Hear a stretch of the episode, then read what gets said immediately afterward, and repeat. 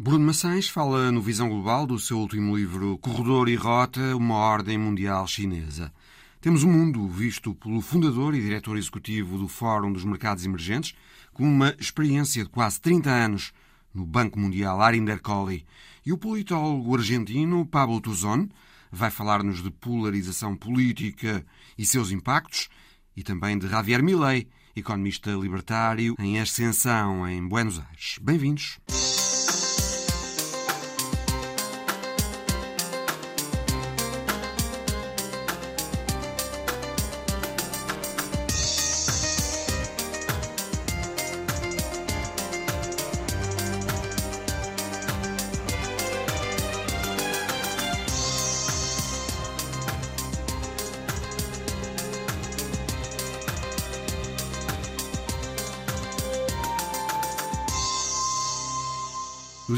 Começa o Congresso do Partido Comunista Chinês, convidamos para o Visão Global Bruno Maçães, de quem acaba de ser publicada pela Relógio d'Água a tradução portuguesa de Corredor e Rota, uma ordem mundial chinesa.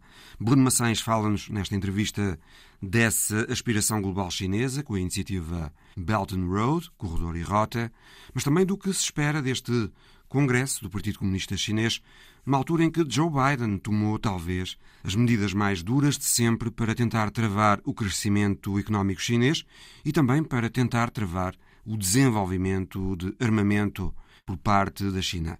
O presidente dos Estados Unidos adotou regulações que proíbem empresas americanas de vender semicondutores à China e proíbem a utilização de tecnologia norte-americana, mesmo fora dos Estados Unidos, no fabrico de microchips para a China.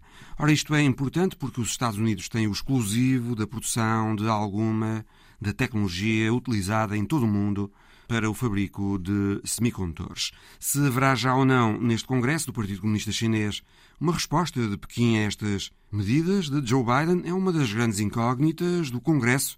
A opinião de Bruno Maçães, ouvido por José Guerreiro. No seu livro, uh, escreve que o corredor e rota uh, é o plano chinês para construir uma nova ordem mundial. No seu livro, creio que hum, parte também da premissa de que o poder dos Estados Unidos já não é tão grande como antes e que, eh, por isso, a China prepara-se para ser em breve a potência dominante do mundo. Bruno, o que quer dizer com isto? Bom, uh, eu, eu, julgo que o livro é um, é um pouco menos uh, afirmativo nesses pontos. Uh, nas páginas finais, eu inclino-me para uma ordem mundial bastante fragmentada entre os Estados Unidos e, e, a China. E acho que é para aí que caminhamos. a China vai certamente tornar-se a maior economia mundial, mas não se vai tornar uma economia hegemónica como os Estados Unidos foram no, no século passado se fizermos uns pequenos cálculos, dá para perceber que, com a diferença de população que existe, eh, basta a China ter talvez um quarto, um terço do PIB per capita dos Estados Unidos para ser uma economia maior do que a americana.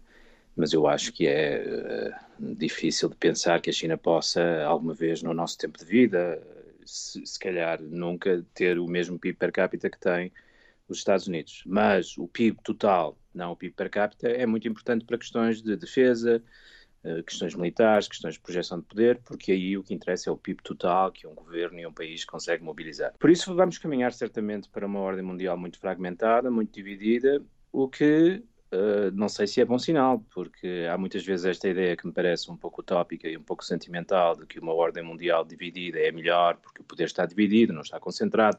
Nós temos estas ideias vagamente democráticas que queremos aplicar à ordem mundial, mas o que funciona muito bem na ordem doméstica, divisão de poder na ordem mundial pode ser uma uh, raiz de conflito e uma causa de conflito. Uh, termos de ver, mas, mas já se vê uh, no mundo contemporâneo as consequências dessa ordem mais fragmentada e mais dividida e não são necessariamente boas. Mas quando lemos no seu livro, e uma vez mais vou citá-lo, o Corredor e a Rota é um projeto feito para abarcar todo o mundo e a totalidade da vida humana. O que é que isto quer dizer? O corredor e rota, ao contrário do que muitas vezes se acha eh, nas discussões internacionais, não é um projeto de infraestrutura. Não se trata de construir pontes, estradas e caminhos de ferro. Uh, há questões culturais, há questões políticas, há questões geopolíticas, geoeconómicas.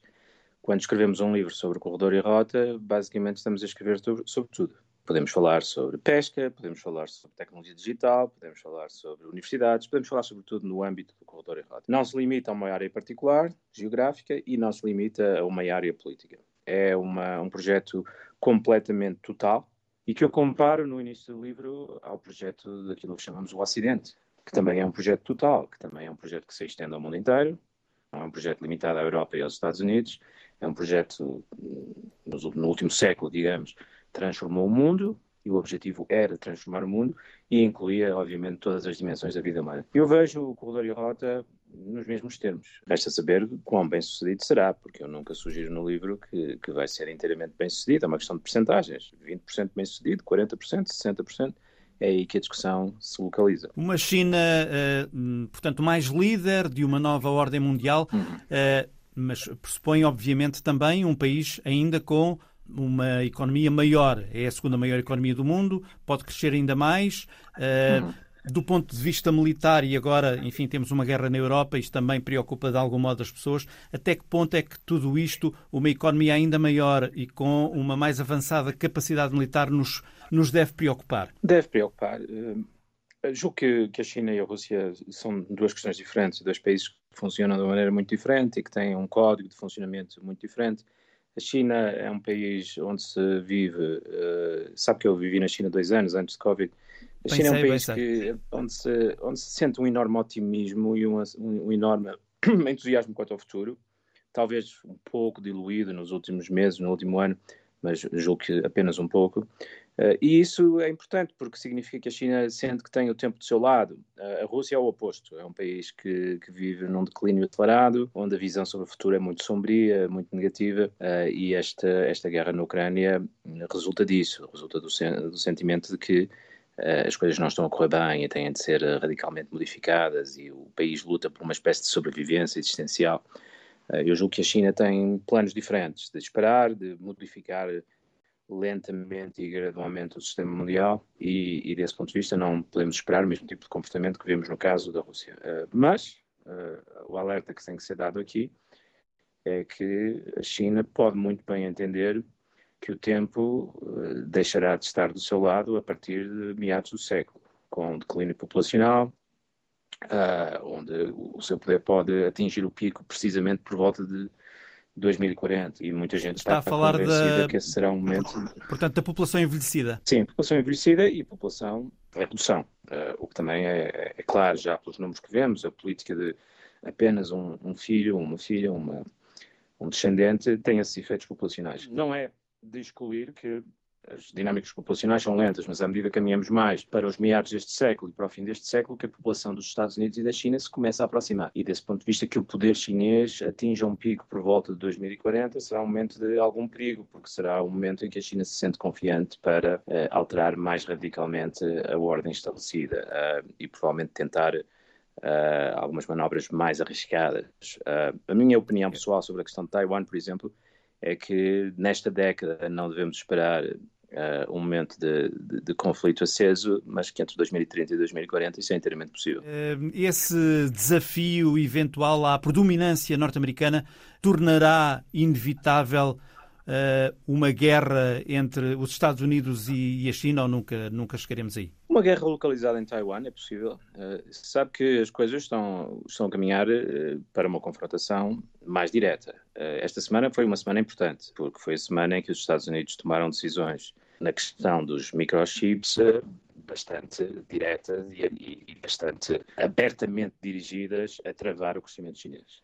E teremos de ver qual é a reação chinesa, que vai ser parte da escolha do novo pessoal no, no Congresso do partido e parte da nova estratégia económica, mas a China está agora colocada numa posição em que o seu desenvolvimento económico está em perigo pelas medidas que os Estados Unidos estão a tomar, de excluir todas as empresas e mesmo todos os trabalhadores americanos de colaborar com empresas uh, chinesas de microchips, coloca um obstáculo radical ao desenvolvimento económico chinês. Haverá uma resposta e, desse ponto de vista, estamos a entrar numa dinâmica escalatória em que os dois lados se começam a encaminhar para, para um conflito mais aberto. Qual é a resposta previsível do seu ponto de vista? Uma parte da resposta já temos, que é tentar desenvolver essas capacidades uh, na economia doméstica e tentar ser menos dependente dos Estados Unidos. Eu não tenho qualquer dúvida que a liderança chinesa estará à procura de uma maneira de retaliar. Mas o que também é verdade, e eu falo disso no livro, é que a China está ainda numa posição em que a sua dependência dos Estados Unidos é maior do que a dependência americana da China. Até escreve no seu livro que a China talvez nunca ultrapasse as suas limitações de vir a ser, eh, porventura, dominante. É possível, e quando, quando vivi na China e tinha muitos contactos com oficiais políticos e intelectuais, hum, há muito essa ansiedade. Há o otimismo na população, mas há também a ansiedade de que os Estados Unidos são ainda poderosos e têm armas ao seu dispor para travar o, o desenvolvimento chinês. Uh, eu julgo que haverá, haverá uma, uma, tentativa de identificar áreas de retaliação, uh, na questão dos minerais, por exemplo, e das uh, terras raras, onde, onde a China tem capacidade de, de, atingir os Estados Unidos. Mas também há muito sentimento na China que esta ainda não é a altura para ter um conflito declarado. E se for possível manter o conflito limitado, é isso que, que se tentará fazer. Havia algum otimismo quando Joe Biden se tornou presidente que a China conseguiria limitar essas dinâmicas de conflito, mas as decisões desta semana foram de facto extraordinárias. As decisões de Joe Biden, Joe Biden acabou por tomar decisões de, de conter o poder chinês e o desenvolvimento económico chinês que, que Trump nunca tomou. Com toda a sua retórica anti-China, Trump foi sempre muito mais limitado e Joe Biden esta semana de facto, tomou decisões bastante radicais. Veremos as consequências. Uh, não é a altura para a China responder. Com esta semana que começa este domingo, é uma semana importante politicamente, mas a seguir veremos certamente as reações. E eu até me pergunto: sabe que o segredo mais, uh, mais bem escondido é saber quem será o próximo primeiro-ministro chinês, ser escolhido apenas daqui uma semana, no fim do Congresso. E eu até me pergunto se a escolha não será já influenciada pelas decisões de Joe Biden e uma figura mais uh, um falcão não será escolhido precisamente porque os tempos que aí vêm são tempos duros. Sim, este, este domingo arranca o Congresso do Partido Comunista, eh, portanto realizado de 5 em 5 anos e é o mais importante acontecimento da agenda política chinesa. Eh, o Congresso decorre num contexto marcado por vários desafios, já falou de alguns. Desde logo, e sendo a China a segunda maior economia do mundo, está confrontada com um abrandamento da economia que em parte eh, deve-se à política decretada do Covid-0, não é? Depois temos outras crises, a crise no imobiliário, eh, temos a situação de Taiwan, de que também já falou. Bruno Macens, que expectativas tem deste Congresso do Partido Comunista Chinês? Congresso muito importante porque vai ser um momento para fazer uma recapitulação das políticas que foram tomadas nos últimos cinco anos e fazer algumas alterações. Eu não tenho dúvidas que haverá alterações. Uh, a China atingiu agora um momento que eu discuto bastante no livro, uh, que é a chamada uh, armadilha do, do rendimento médio, em que se torna difícil para um país ultrapassar esse patamar do rendimento médio e tornar-se um país desenvolvido. Países mais pequenos como a Coreia, Uh, não tiveram dificuldades em ultrapassar essa armadilha, mas países maiores como o Brasil nunca o fizeram. E por isso sabemos da teoria económica e da história económica que esse é um momento crítico para as economias. E a China, como é uh, o país mais populoso mundial e a, a, maior economia, ou a segunda maior economia, terá um desafio muito difícil em ultrapassar esta armadilha do rendimento médio. E isso já se verifica no sentimento de que o modelo económico existente até agora não é sustentável um modelo muito baseado no investimento e no investimento no, no setor imobiliário em particular, e atingiu o ponto limite, o ponto de ruptura. Terá de haver um, um modelo novo, mais baseado no desenvolvimento tecnológico, mas com as dificuldades que sabemos e que também são colocadas no caminho da China pelos Estados Unidos. Terá de haver uma reflexão sobre isto, terá de haver eh, uma nova liderança económica, sabe que Xi Jinping está muito envolvido nas questões económicas, não é muito tradicional nos presidentes, mas... Convém dizer que Xi Jinping será, obviamente, reconduzido no cargo. Os ouvintes saberão isto também. Não? É? Certo, certo. Eh, não há dúvida sobre isso. E ele tem tido uma mão férrea também sobre questões económicas, que muitas vezes são delegadas no Primeiro-Ministro, mas não, não com ele. Mas em todo caso será importante saber quem, quem é o novo Primeiro-Ministro uh, e será alguém com mais iniciativa reformista ou com menos iniciativa reformista. Eu acho que será alguém com mais iniciativa reformista, mas veremos daqui a uns uh, oito, dias. Mais virado também para o mercado interno da própria China, tendo em conta as circunstâncias, ou, ou uh, para o mercado externo ainda mais do que tem sido até agora? As duas coisas. Essa é a estratégia que já está definida e aí não, há, não espero novidades. desenvolver o mercado interno, sem dúvida, mas não há uma tentação na China de fechar ao exterior. O que há é a tentação de manter a abertura ao exterior, mas com reduzir as dependências do exterior e manter uma posição da China em que seja soberana no mercado internacional. Mas não através de um, de um fechamento. Depois há a questão Covid, também terá de ser repensada e desenvolver uma estratégia de sair da, da pandemia. E, e depois há a questão também as relações entre o mercado e a política, uh, a questão da igualdade e desigualdade. Sabe que Xi Jinping desenvolveu uma política um pouco menos uh, simpática em relação aos mercados e afirmando uma, uma intenção de ter mais redistribuição de rendimento. Uh, era muito claro na China há dois, três anos que havia descontentamento. O preço das casas, uh, a enorme competição por acesso às universidades, uh, coisas que o chinês médio se queixava bastante e que Xi Jinping tentou responder, porque apesar de tudo, não sendo uma democracia, há uma tentativa da liderança do partido de responder às ansiedades populares para manter a sua permanência no poder. A terceira grande questão a sair do Congresso, e na minha opinião até é mais importante, a política em relação aos Estados Unidos. Eh, vamos continuar a tentar limitar o conflito, vamos entrar num conflito aberto, há, enorme divisão dentro do partido sobre isto, e uh, uma facção sairá vencedora, porque sabe que na China e no Partido Comunista Chinês, aliás, suponho também muito comum o nosso Partido Comunista e todos os partidos comunistas, uh, as pessoas são escolhidas em função de diretivas uh, políticas e estratégicas. Por isso, se é escolhida a pessoa X e não a pessoa Y, uh, é muito importante para os observadores perceber que isto significa uma escolha política. Não é feito com base em carisma ou em qualidades pessoais, ou em popularidade, é, é, simbólico de uma escolha política e estratégica. Bruno Maçães, será que Xi Jinping pode aproveitar esta ocasião, sabendo que o mundo está uh, muito atento a este Congresso? Será que é de esperar uma finalmente uma clarificação em relação à posição da China no que toca à invasão russa na Ucrânia? Não, não, não será de esperar, porque a posição está bem definida. Uh, é uma posição em que a China está, sobretudo, interessada em não contribuir para o esforço ocidental. Essa já a atitude chinesa, uh, já estamos numa espécie de guerra fria desse ponto de vista.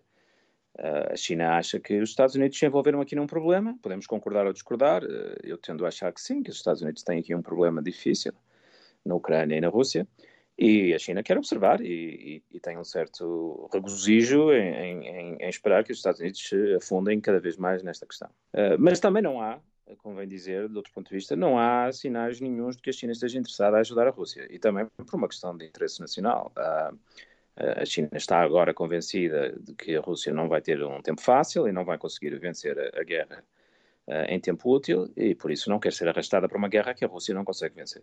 Portanto, a China vai continuar uma, a ser. Há uma retirada do assunto. Está a observar de distância. Uhum. Vai continuar a ser uma, um país observador e vai se abstendo sempre que as questões forem surgindo, como tem sido o sim. caso até agora. Sim, sim.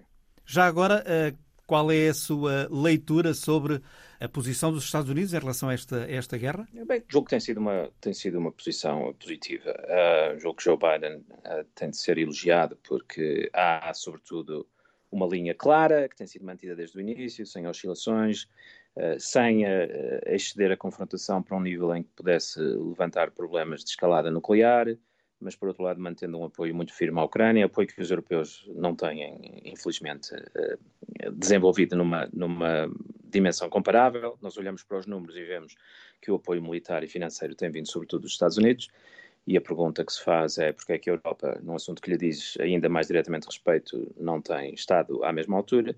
Uh, e por isso eu que tenho sido, nos meus comentários públicos, muitas vezes crítico de Joe Biden, na questão do Afeganistão fui extremamente crítico, eh, neste caso, julgo que Joe Biden tem de ser aplaudido uh, e as coisas não sabemos como é que elas estariam se, se, se, Joe Biden não tivesse tido esta posição forte que tem tido. Bruno Maçães, autor de Corredor e Rota, uma ordem mundial chinesa, um livro da Relógio d'Água já disponível. Arinder Colley esteve esta semana em Lisboa, na Gulbenkian, a participar da Conferência Internacional do Clube de Lisboa, dedicada ao tema rumo a uma nova ordem mundial. O fundador e diretor executivo do Fórum dos Mercados Emergentes, sediado em Washington, também antigo consultor sénior e diretor do Banco Mundial, participou numa sessão dedicada à prospectiva. Falou de megatendências e de como elas podem afetar o mundo tema também desta conversa de Arinder Kohli com o Visão Global. Well, the idea of megatrends is to look at some fundamental A ideia das megatendências é olhar para algumas das tendências fundamentais na economia e na sociedade que vão influenciar quer as economias individuais, quer a economia global. E que megatendências temos? So, in case of our book, envisioning 2060 no caso do nosso livro Perspectivando 2060, selecionamos as 10 forças mais importantes que vão influenciar os países em desenvolvimento, os mercados emergentes. Mas hoje o mundo está tão interligado que sentimos que aquilo que influencia os mercados emergentes em todo o mundo também influencia o mundo como um todo. E quais são essas mega tendências? Primeiro que tudo, a tendência mais fundamental é é a demografia. Ao contrário do que acontecia há 40 anos, quando se dizia que o mundo ia ter demasiadas pessoas, agora, quando olhamos a longo prazo para os próximos 40 ou 50 anos, a questão vai ser diferente. Estamos a entrar num período de envelhecimento da população e, aos poucos, estamos a entrar numa época de redução da população como um todo, com uma grande exceção que é a África. A África vai continuar a aumentar a população e vai continuar a ter muitos jovens. No resto do mundo, incluindo a Europa, a população vai diminuir. Alguns estudos que citamos no livro estimam que em 2064 a população mundial vai atingir o seu pico, apesar do crescimento da população em África. Por que é que escolheu começar por falar desta mega tendência em particular, a demografia? Uh, in first place, in particular, dem demographics. It affects everything. How many people? Porque afeta tudo. Quantas pessoas precisam de educação? De que tipo de sistemas de saúde precisamos? De que infraestruturas precisamos? Qual vai ser a procura destas coisas? Portanto, essa é uma. A segunda mega tendência é a urbanização. Onde é que as pessoas vivem? Porque vamos precisar de lhes dar educação, vamos precisar de infraestruturas. A segunda tendência é uma grande urbanização, uma vaga de urbanização está a chegar. A maior parte da população na América do Norte na Europa, mesmo na América Latina, já vive em áreas urbanas. Só na Ásia e em África é que as pessoas vivem em áreas rurais. Bom, mas a grande vaga de urbanização está agora a chegar à Ásia e à África. Cerca de 80% da população global vai estar a viver em áreas urbanas em 2050. Por isso, se queremos ter um plano de infraestruturas ou de sistemas de saúde, até os asiáticos vão ter de se preocupar em construir infraestruturas em áreas urbanas. E têm de se preocupar também com o que vai acontecer às zonas rurais. A terceira mega tendência é, à medida que os países em desenvolvimento ou mercados emergentes, como lhes chamo, vão tendo um crescimento económico mais rápido, as pessoas vão ficando mais ricas nesses sítios. Portanto, vamos ter eh, muito mais gente de classe média e classe média alta.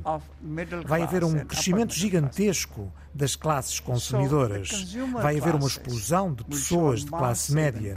E essas pessoas vão precisar de mais casas, mais carros.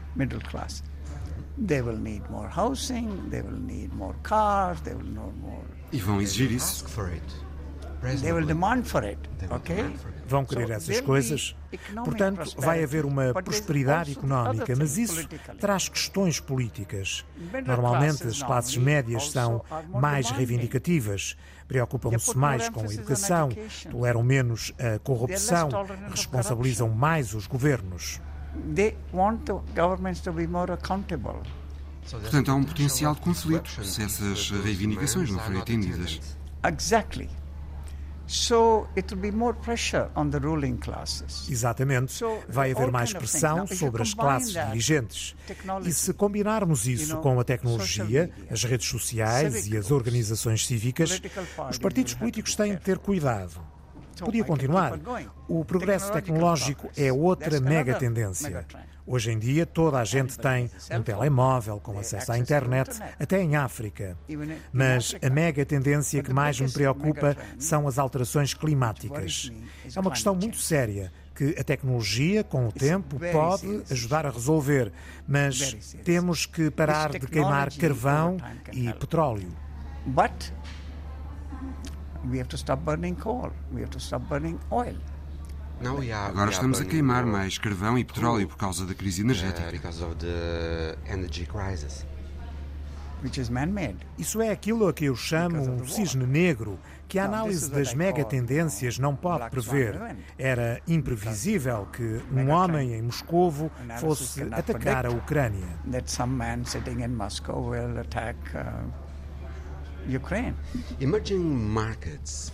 O Fórum dos Mercados uh, Emergentes foi criado com o objetivo de juntar as pessoas para acelerar o crescimento e o bem-estar nos mercados emergentes.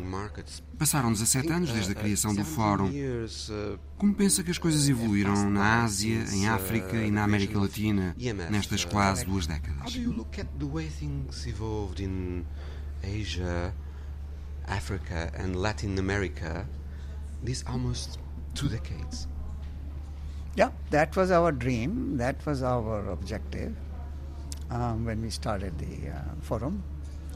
Um, and I would say we've not done badly. Sim, esse era o nosso sonho, o nosso objetivo. Quando começámos o fórum, e diria que temos feito as coisas bem. Se olhar para a Ásia, esse continente tem evoluído muito bem. Nem todos os países, é certo, mas tem sido quase um milagre. Claro que não foi porque o Fórum foi criado, de maneira nenhuma. Mas nos últimos 40 anos, a taxa de crescimento da Ásia e o alívio da pobreza foram significativos em países como a Coreia do Sul, a Tailândia, agora o Vietnã e a Indonésia. A transformação é espantosa. Até a Índia, que tinha 75% da população abaixo da linha de pobreza há 50 anos, tem hoje uma taxa de pobreza abaixo dos 10%, de acordo com os critérios do Banco Mundial. Isso não significa que os problemas tenham sido todos resolvidos, mas praticamente já não há fome na Índia. E hoje o debate no país é como conseguir voltar a taxas de crescimento de 8 e 9% em vez de 6%. But there is hardly any hunger anymore. And now the debate is uh, can they get their growth rate back to 8 to 9% rather than 6 A economia da Índia já foi a vigésima do mundo e hoje é a quinta. É maior do que a economia britânica, o que é um milagre. A economia chinesa é a segunda maior do mundo, maior do que a japonesa. E suspeito que, em 2030, a economia da Índia também vai ser maior do que a japonesa e até que a economia alemã. Mas ainda há problemas, inclusive problemas ambientais que são enormes. Na Índia, na China. A China agora está a desacelerar. China is slowing down. Por causa das políticas Covid, talvez? Covid policies, maybe? A população chinesa já se está a reduzir e penso que estão a cair na armadilha do rendimento médio.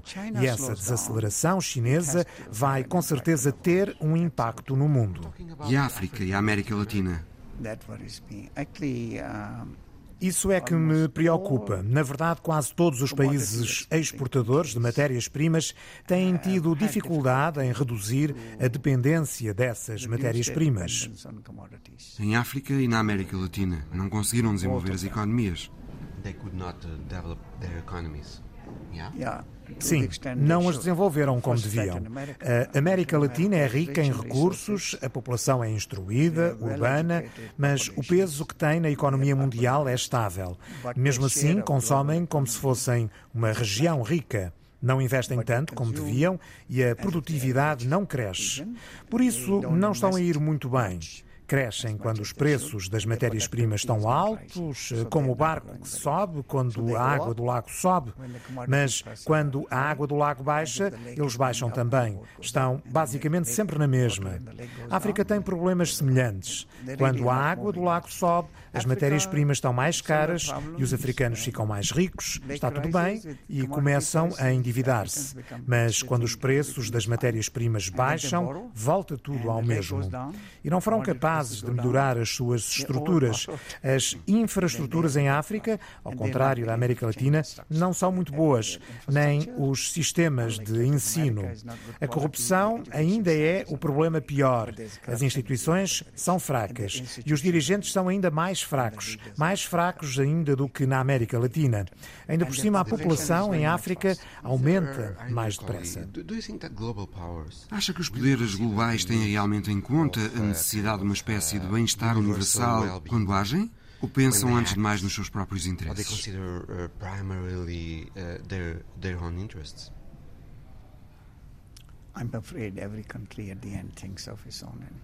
Lamento que todos os países acabem por pensar, antes de mais, nos seus próprios interesses.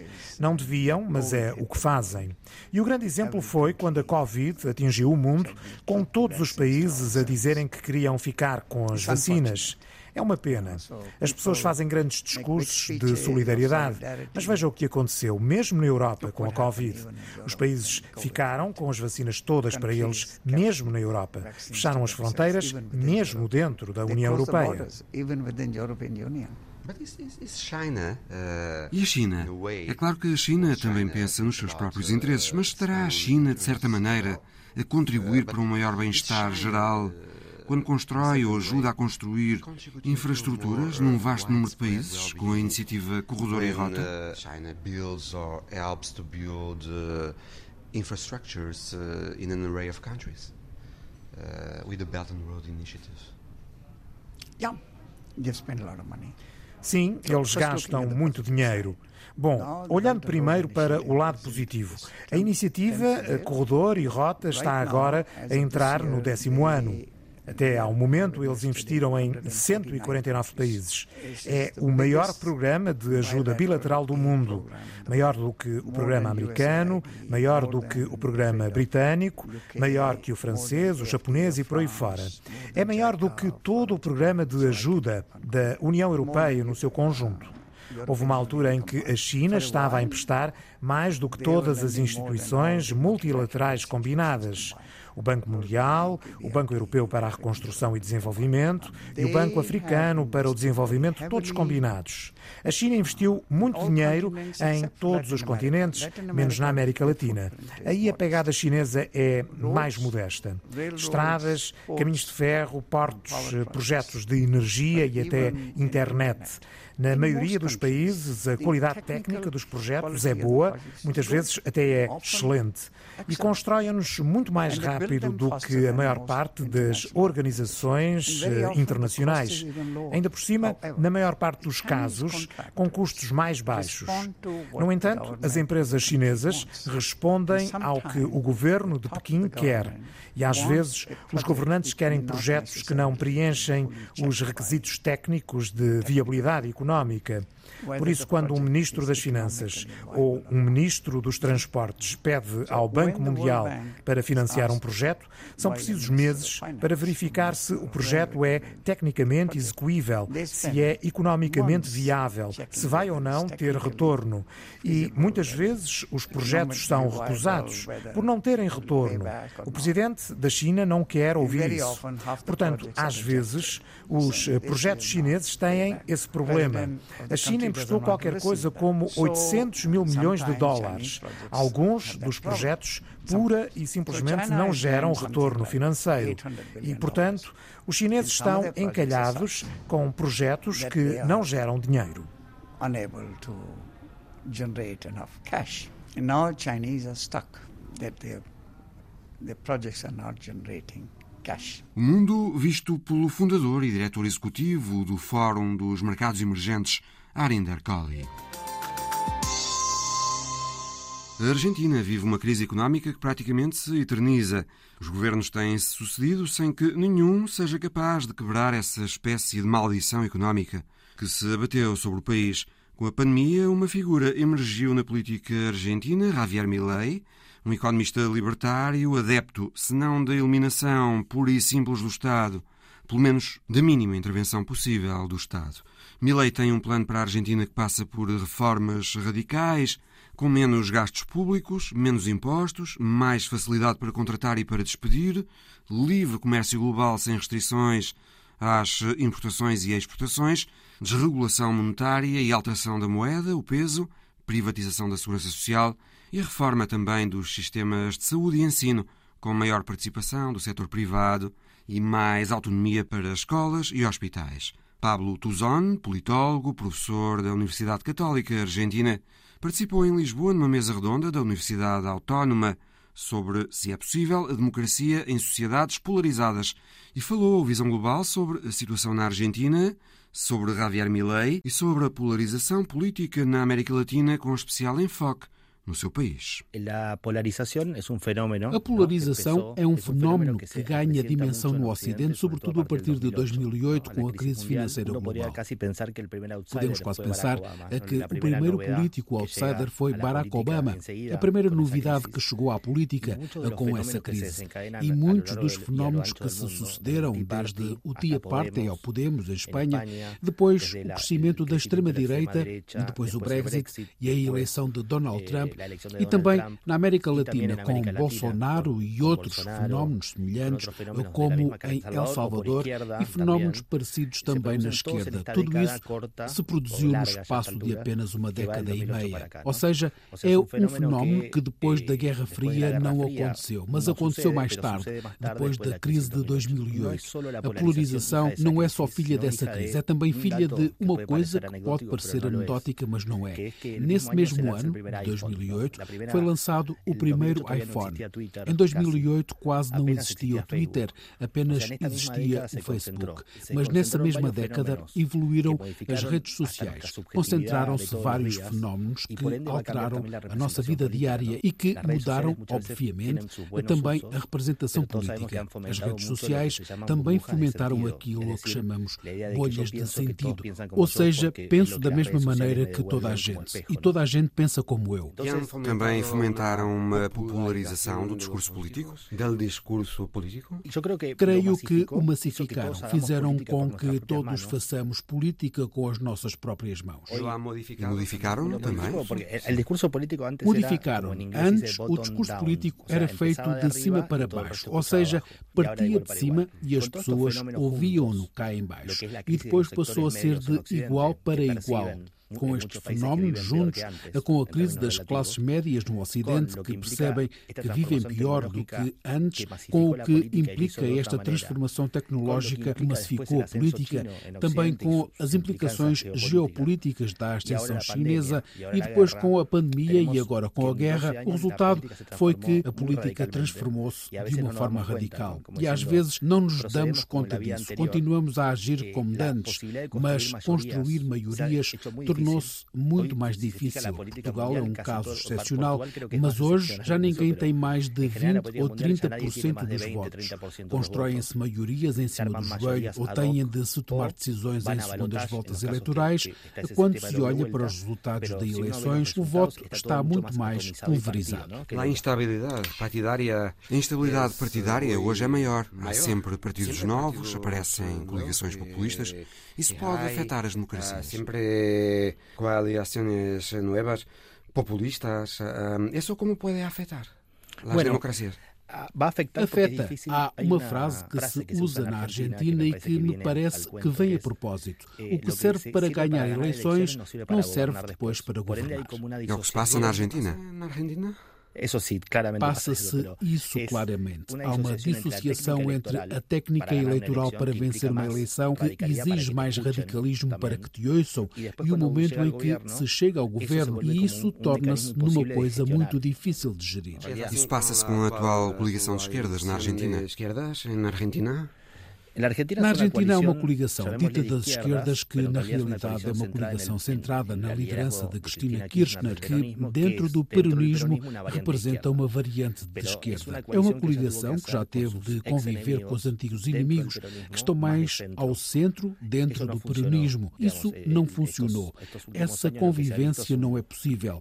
Hoje, a Argentina tem duas coligações, uma centrada no peronismo e outra antiperonista.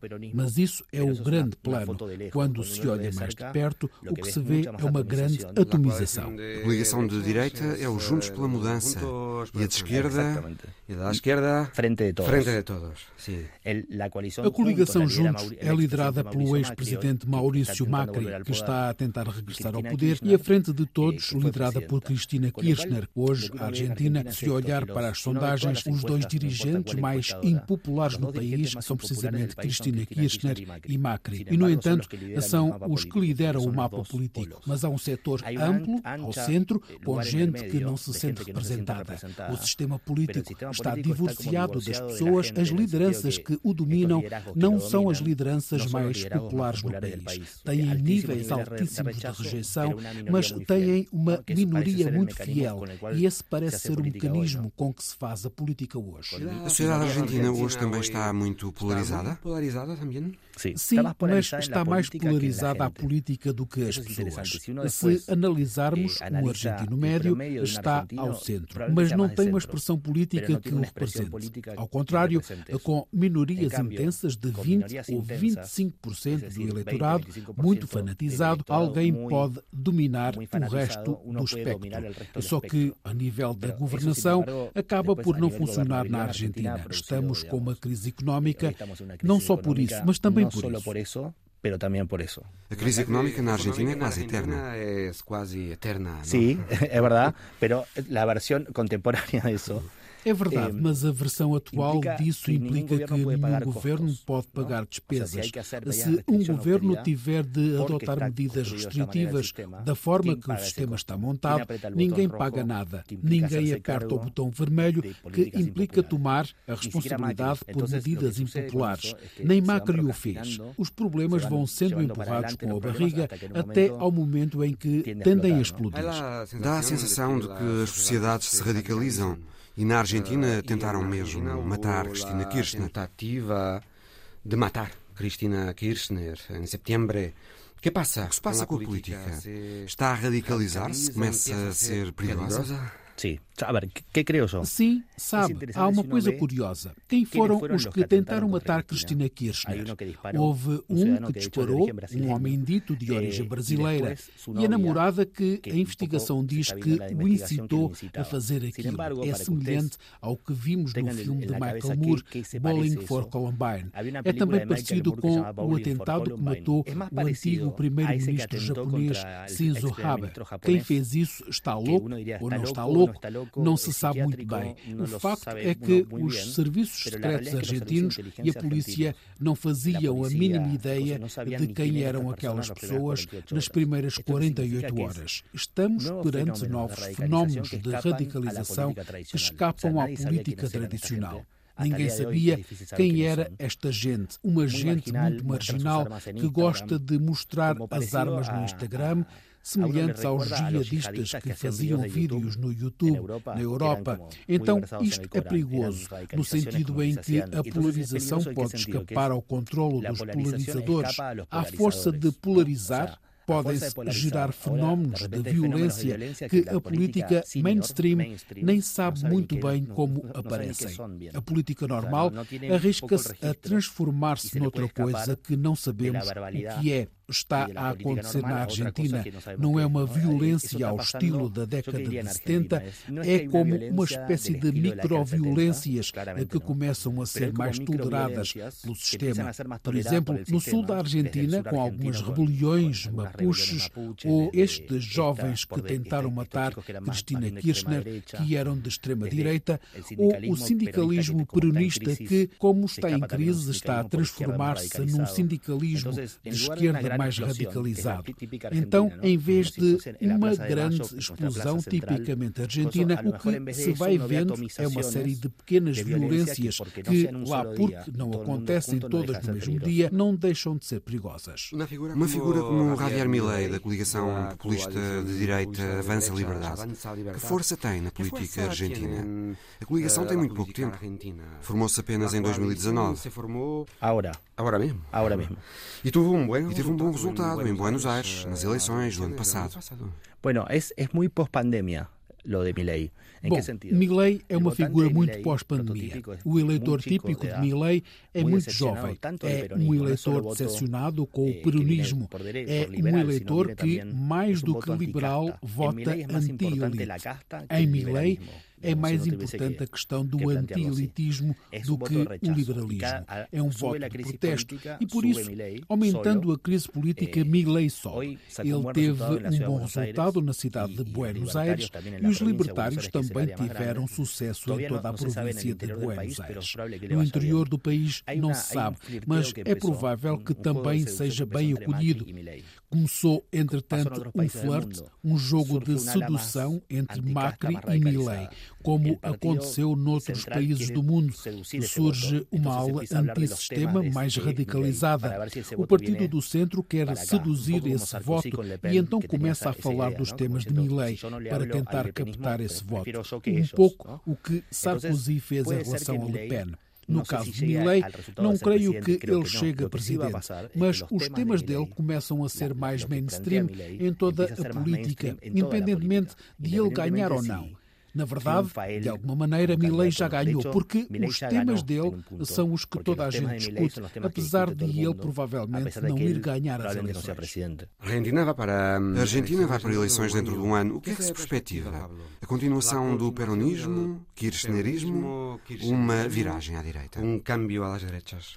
não, é um cambio. Uma viragem. Aliás, a primeira a achar que não vai ganhar é Cristina Kirchner e todas as ações dela nos últimos meses resultam da convicção de que não ganha, porque o peronismo, na versão de Cristina Kirchner, está em crise profunda.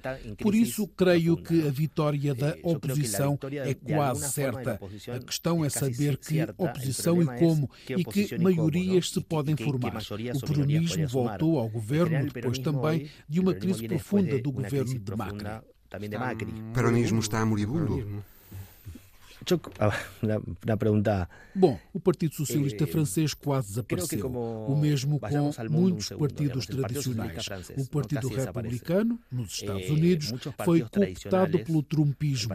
Hoje, o peronismo está em crise e agoniza por causa de muitas coisas muito profundas. A mudança do movimento sindical. Era um velho partido neotrabalhista e isso também mudou muito, como mudou com a liderança de Cristina Kirchner. Por isso, não sei se vai desaparecer porque as tradições mantêm-se, mas creio que está a atravessar talvez uma das crises mais importantes da sua história. Pablo, muitas gracias. Não, gracias a você. O politólogo Pablo Tuzón, professor da Universidade Católica Argentina. Hoje a história da semana de Alice Vilaça chega-nos de Glasgow, na Escócia, e fala-nos de energia alternativa produzida numa pista de dança. Dançar para produzir energia. É isso mesmo. Imagine 2000 sweaty bodies dancing beneath galvanized steel. Now imagine you could bottle that party, then use it again as energy. A mensagem é simples. Há uma sala de espetáculos no Reino Unido que está a transformar o calor da dança em energia. Body Heat é o nome do sistema utilizado e consiste no reaproveitamento do calor gerado pelos espectadores que dançam ao som da música na pista da dança. Depois de três anos de experiência e investigação, o Body Heat já está ligado. O calor gerado é canalizado através de um sistema de tubagens, vai até uma série de perfurações metálicas a 200 metros de profundidade, que são depois carregadas como se de uma bateria de calor se tratasse. A energia, que serve acima de tudo para efeitos de climatização, viaja depois de volta através de bombas de calor e é convertida na temperatura adequada, quente ou fria, e depois distribuída pelos diferentes espaços do SWG3, a tal sala de espetáculos no Reino Unido. Well, using pioneering technology, that's exactly what body heat does. Using heat pumps and all that sort of thing to transform all that body heat into energy. E pode ser usada no dia seguinte, na semana seguinte ou no próximo ano. Segundo os proprietários desta sala de espetáculos, em Glasgow, na Escócia, citados pela BBC, o sistema vai permitir desligar as caldeiras a gás, reduzindo assim as emissões de carbono daquele espaço em cerca de 70 toneladas de dióxido de carbono por ano. A ideia é que o SWG3 atinja o patamar de zero emissões de carbono até 2025. You know, why don't we